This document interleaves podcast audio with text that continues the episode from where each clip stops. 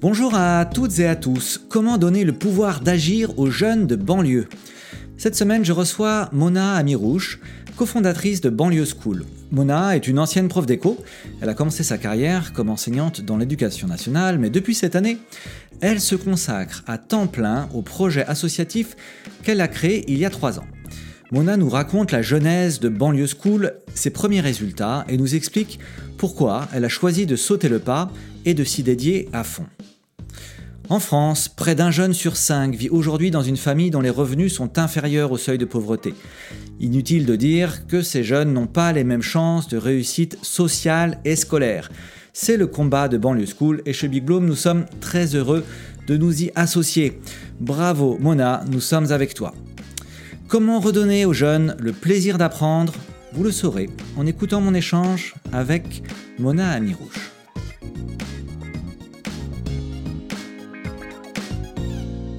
Bonjour à toutes et à tous, bienvenue sur ce nouvel épisode du podcast By, Doing Good, le podcast de l'innovation sociale racontée par ceux qui la font. Et cette semaine, ceux qui la font, c'est Mona Amirouche. Bonjour Mona. Bonjour Yvan. Mona, tu es directrice générale et cofondatrice de l'association Banlieue School. On va en parler. Tu es également euh, prof, en tout cas c'est là d'où tu viens. Alors on voit tout de suite une, une filiation, une forme de cohérence entre euh, ton métier et ton engagement euh, associatif. On est ravis de, de, faire ta connaissance. J'ai une première question pour toi toute simple. Mona, quel était le métier que tu rêvais de faire étant enfant? Eh bien, je rêvais d'être professeur. Alors bon, et ben voilà. Et ben donc c'est quand même un rêve qui se réalise, c'est formidable. J'adore. Absolument. Alors raconte-nous ça et puis surtout euh, comment est-ce que tu es passé, euh, comment est-ce que tu as, réalisé euh, ce, rêve dans lequel tu es aujourd'hui? Oui, oui.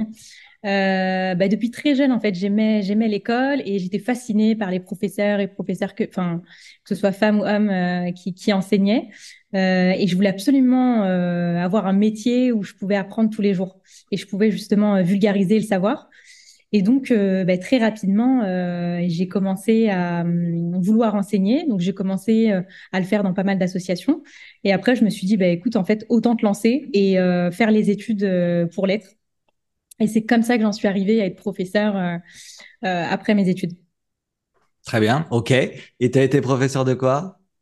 Alors, moi, je suis professeur d'économie. Ok. J'aimais beaucoup l'économie. bah, D'ailleurs, j'ai découvert cette matière en fait en, en classe de première. Euh, Je dis à l'époque parce que maintenant les séries ont changé, mais euh, j'ai fait un bac ES. Ok. Du coup. Euh, ok, super. Et tu as exercé le métier de prof pendant combien de temps? Pendant cinq ans. Cinq ans. Ok. Donc tu es toute jeune, hein, Mona, c'est ça? Quel âge as-tu?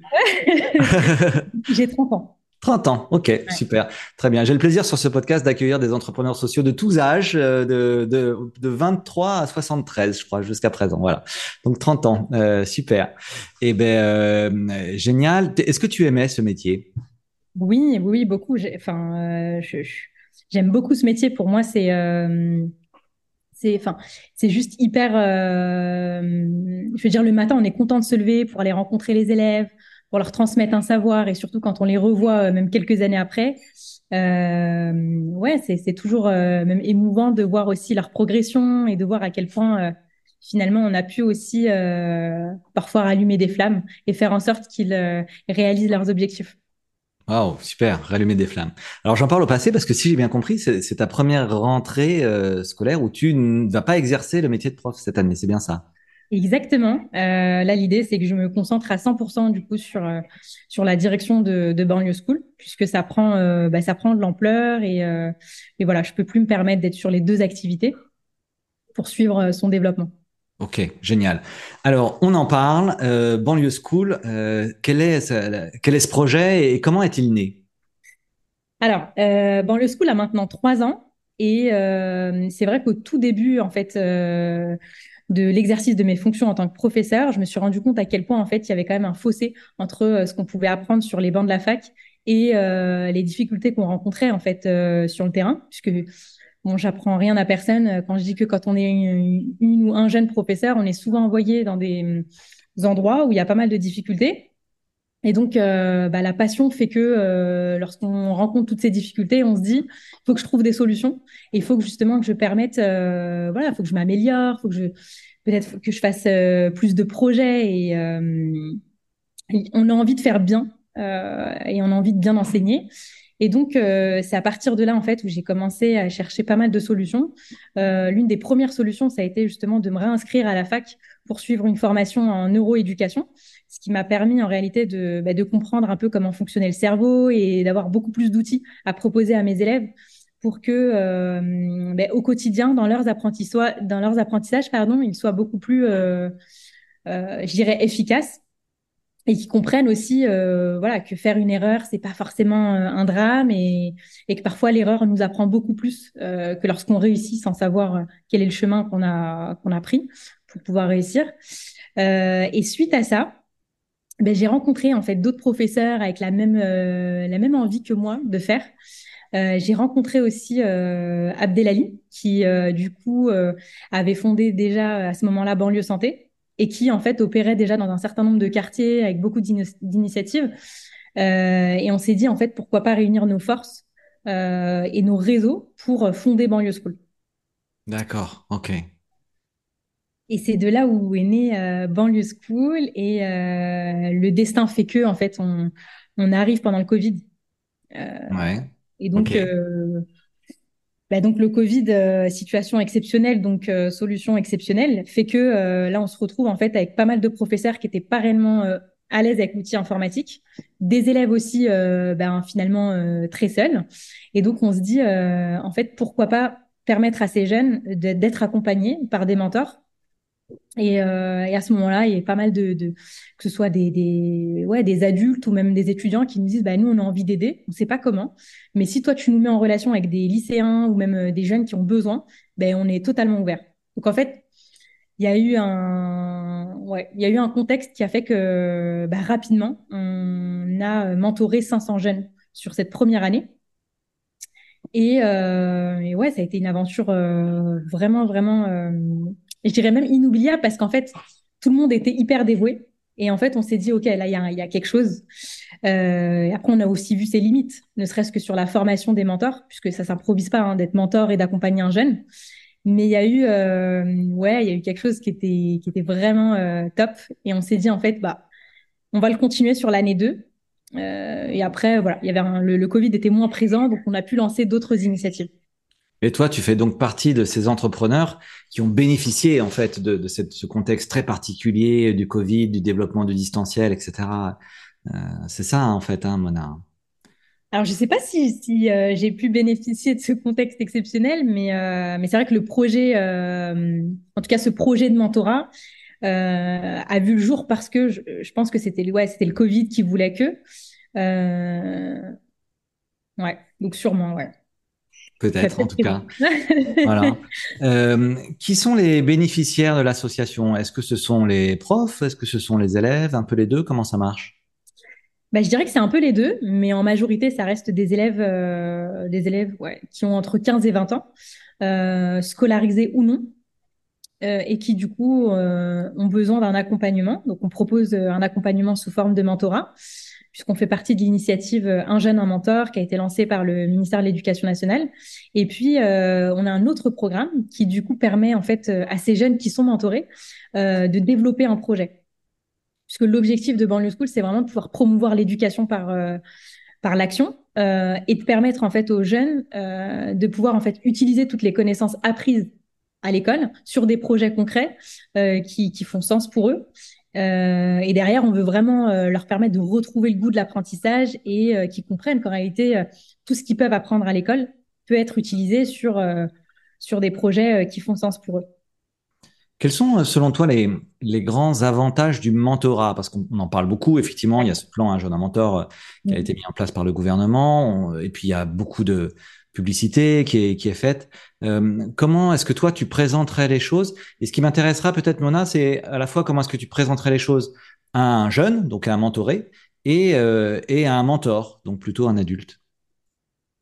Alors, euh, la, manière dont on présente à un jeune, euh, c'est de lui dire que finalement, il, il, va pouvoir bénéficier d'un accompagnement personnalisé, puisque c'est un adulte qui va pouvoir lui consacrer euh, deux à trois heures par mois de son temps, et surtout, il va pouvoir lui transmettre ses, son savoir, ses, même ses, ses compétences, et finalement lui parler en fait de toutes ses expériences, de, de son métier, d'une journée type par exemple. Euh, et donc, ça devient beaucoup plus concret pour lui.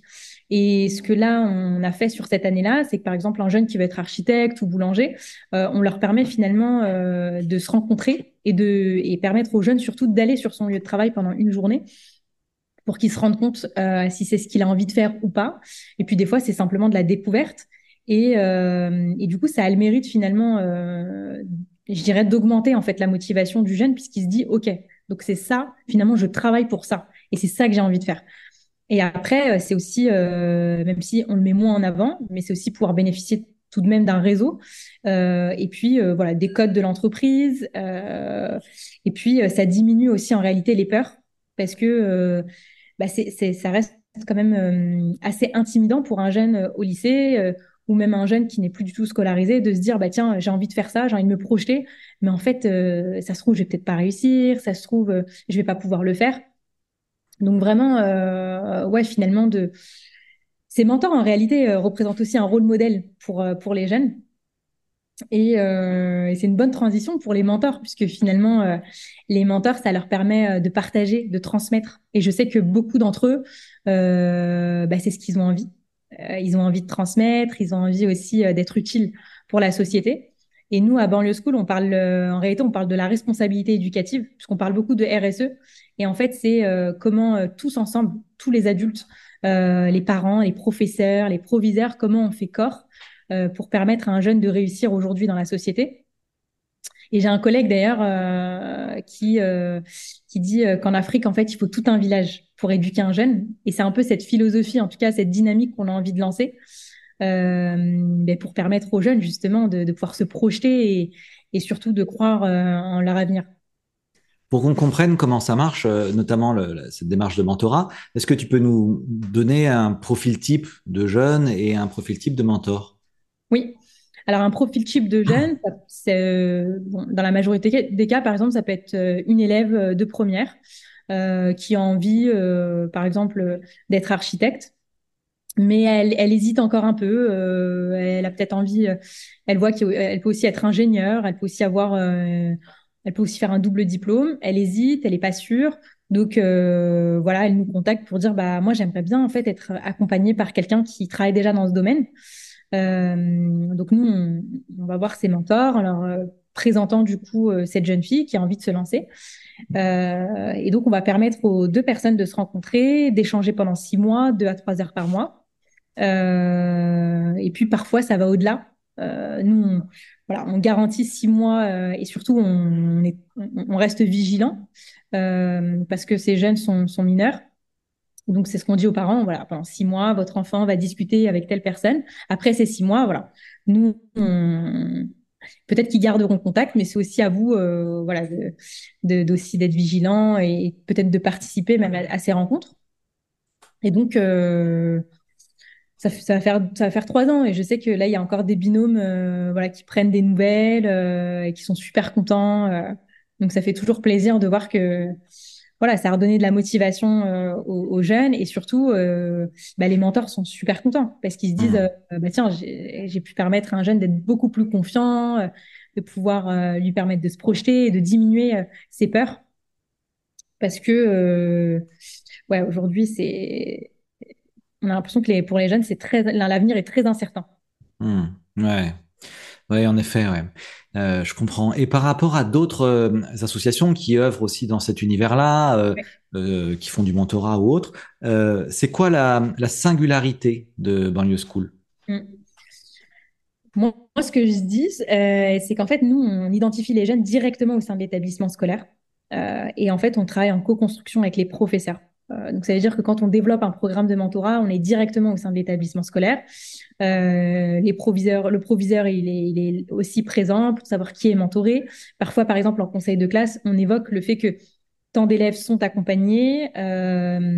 nous, on fait en sorte que les bilans voilà, même si les, les, conversations, euh, enfin, on va pas dire tout ce qui se passe hein, au sein de, de chaque euh, échange, mais il y a quand même des bilans qui sont faits, qui peuvent être euh, donnés au sein des conseils de classe.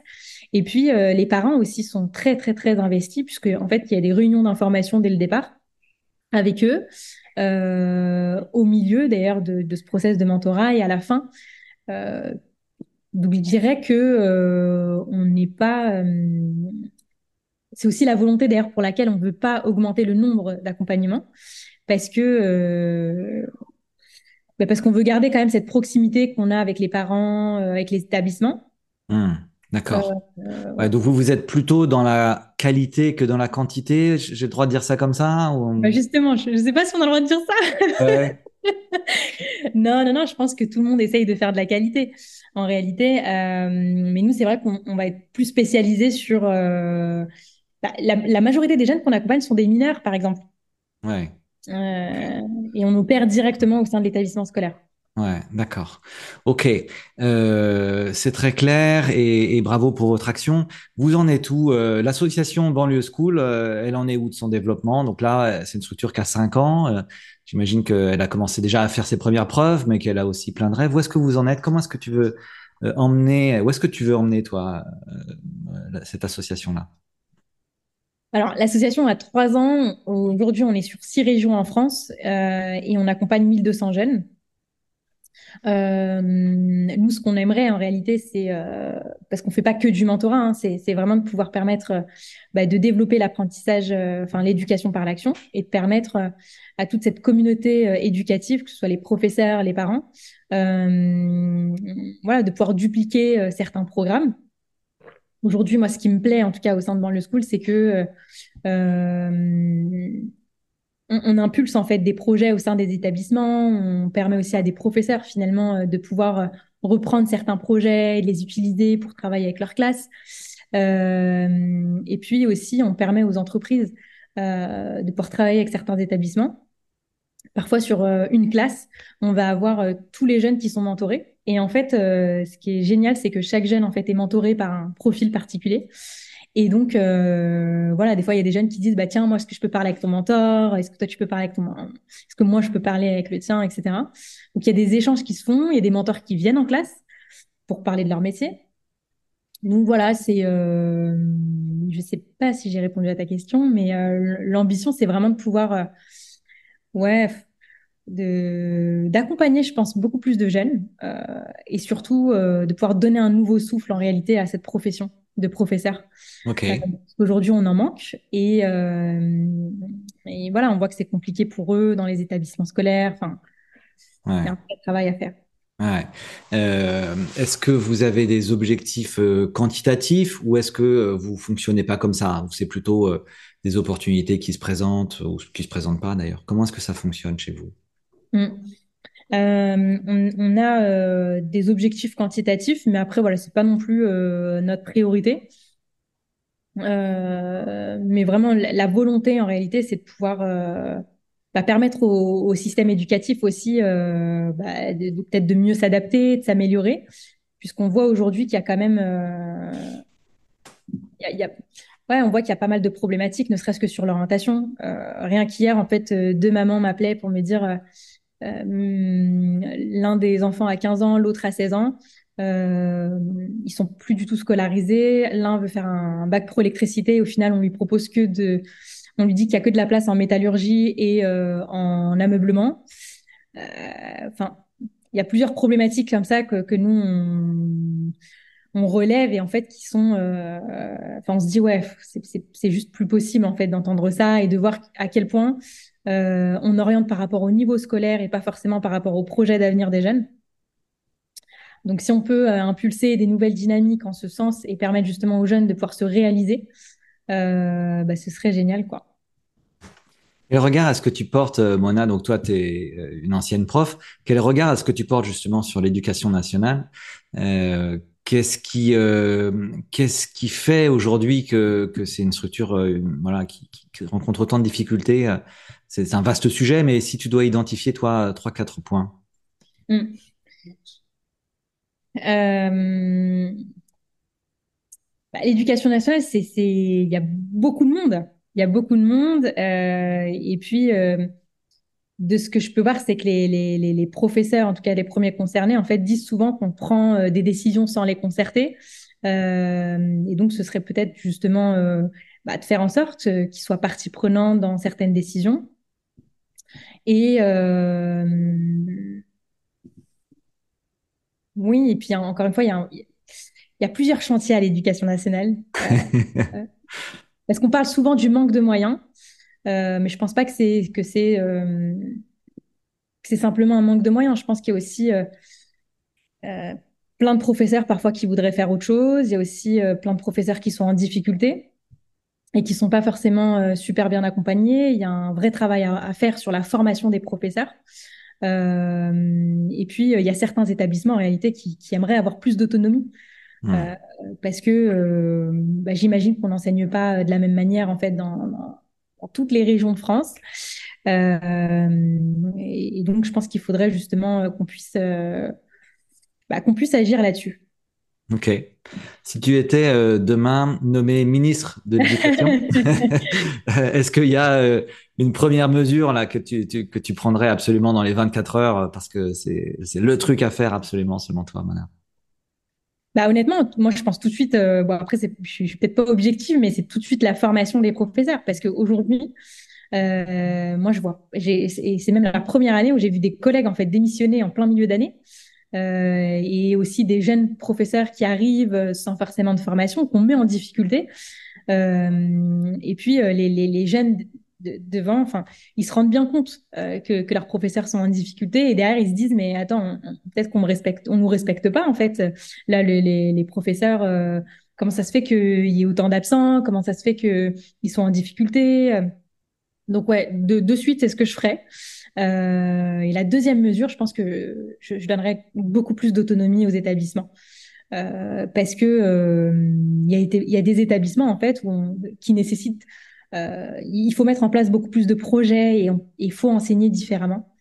Euh, et c'est vrai qu'aujourd'hui, il y a des lourdeurs administratives qui font que quand on va mettre en place un projet, il faut passer, enfin, remplir un certain nombre de documents, ça prend du temps. Euh, euh et ce temps sur une année scolaire, on n'en a pas énormément, quoi.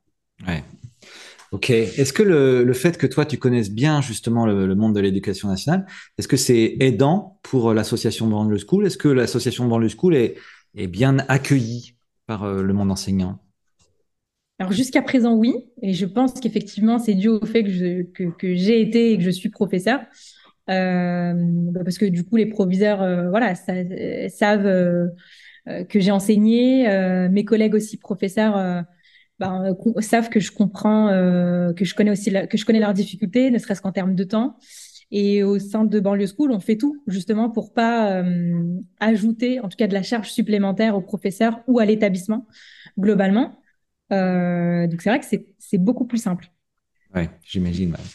Merci beaucoup, euh, Mona. On est euh, ravis d'avoir fait ta connaissance et d'avoir euh, découvert ce, ce, ce, projet. On arrive au terme de cet échange.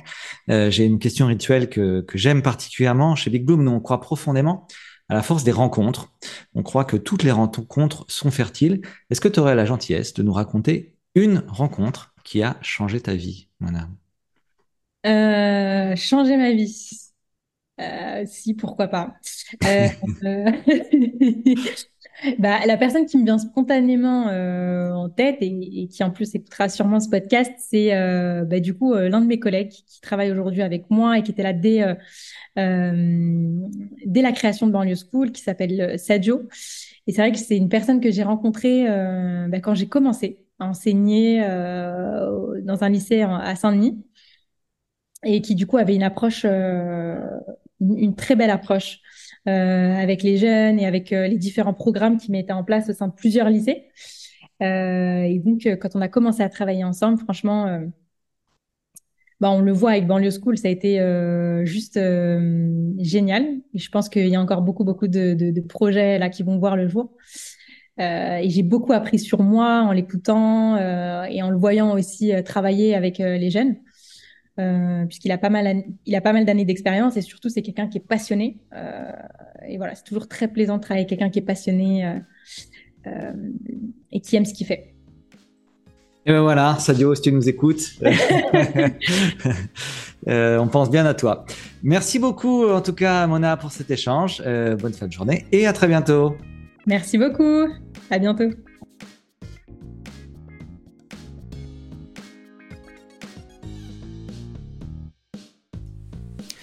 Et voilà, c'était By Doing Good, le podcast de l'innovation sociale raconté par ceux qui la font. Merci pour votre écoute.